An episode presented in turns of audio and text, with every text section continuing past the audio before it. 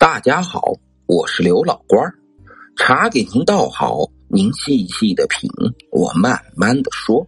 咱们书接上文，高明飞按着地图顺利的来到了那片山区，可越走下去路越窄，人烟越稀少，到了最后连手机都没有了信号。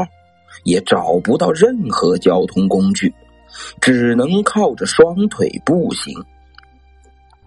高明飞一边按照地图指引的方向前进，一边拿着指南针校正前进的方向。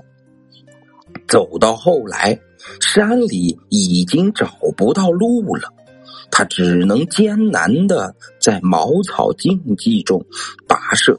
累得精疲力尽，衣服裤子都被划破了。这些困难都是高明飞出发前没有想到的。可是开弓没有回头箭，现在要是退回去，连自己都会瞧不起自己的。于是他咬着牙坚持走下去。这张地图里到底藏着什么秘密呢？高明飞边走边猜测着。突然，他想起不久前看到的一则新闻，说这一带发现了金矿。莫非是有人发现了矿藏，在这里偷偷开采吗？这可是违法的呀！要真是这样，自己单枪匹马将此事大白于天下，该是多么刺激的一件事儿啊！想到这里，高明飞又劲头十足起来。高明飞在树林里钻了大半天，终于来到了一座大山脚下。这座山脉由南向北。然后以半圆形又向南延伸出去，按地图上面的标记，翻过这座山就应该到达目的地了。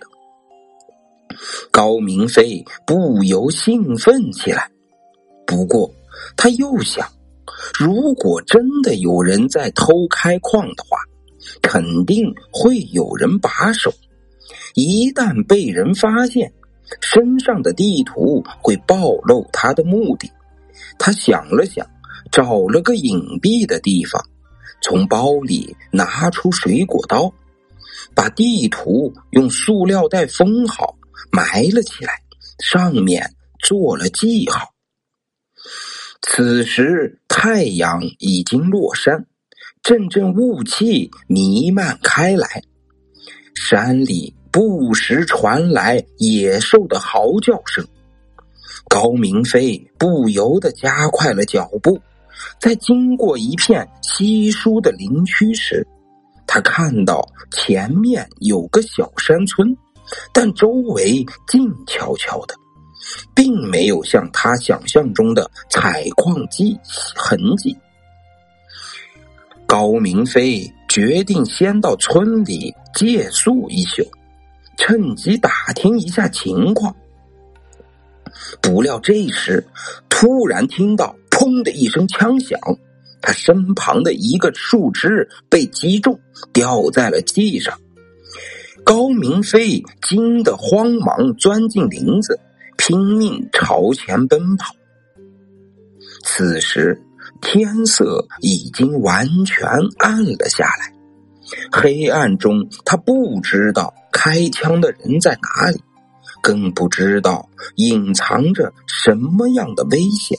他什么都顾不得了，气喘吁吁的奔到了一间屋子前，想都没想就一头冲了进去。屋子里有个五十来岁的男人正在吃饭，见有人冲进来，不由得一愣。高明飞连忙大声说。大叔，救我！有人要杀我！那个男人惊疑不定的上下打量着高明飞，好半天才露出一丝奇怪的笑意，说：“有人要杀你，为什么？你是什么人？”说着，他向外面望了一眼。这男人的表情让高明飞心里一震，他这才意识到。自己身处险地，这个男人看上去像个老实巴交的农民，可谁知道他和开枪的人是不是一伙呢？高明飞心里这么想着，嘴上却说着早就编好的理由：“我是大学生，趁着假期出来玩，没想到在这儿迷了路。”我也不知道为啥有人开枪打我。男人皱了皱眉头，刚要开口，这时外面传来了喊声：“老家子，有个人跑到这边来了，你看到他了吗？”高明飞回头一看。只见一个满脸杀气的汉子提着一支步枪，正大步走来。他吓坏了，求救似的看着老姜子。老姜子犹豫了一下，迎了出去，拦住那人，一面嘀嘀咕咕的说着什么，一面不住的回身指着屋里。过了一会儿。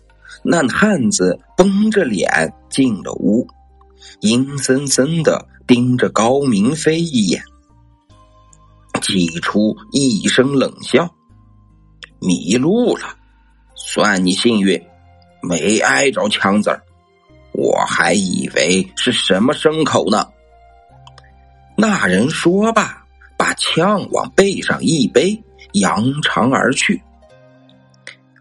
老姜子。叹了口气说：“这个大虎，打猎也不看清楚。这要是一枪打中了你，你可死的够冤枉的。没事了，你赶紧走吧。”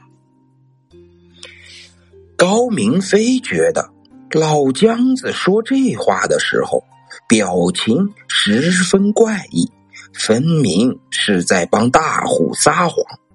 自己当然不能揭穿他，但又不甘心就这么离开。正想着找什么借口留下来，继续寻找谜底，突然他感到小腿一阵疼痛，低头一看，原来是被荆棘划开了一个大口子。刚才光顾紧张了。没感觉出来，如今却火辣辣的疼。高明飞抚着伤腿说道：“哎呦，大叔，我受伤了，天色又这么晚，您就让我在这儿住一宿吧。”老姜子脸色一变，断然说道：“不行，我这儿又不是什么旅馆，你赶紧走。”没想到他会这么说，高明飞倒是一愣，他低头挽起裤腿，见伤口又深又长，赶紧从背包里拿出纱布包了起来。做完这一切，他站起身来，装作一个踉跄，差点摔倒，然后痛苦的说：“大叔。”我腿疼的厉害，走不出这山了。您行行好，让我住下来吧。等商议好，我就走。我会给您钱的。老姜子脸色木然，也不知道在想些什么。过了好半天，才叹口气说：“你的腿确实不适合再走路了。哎，那你就留下来吧。”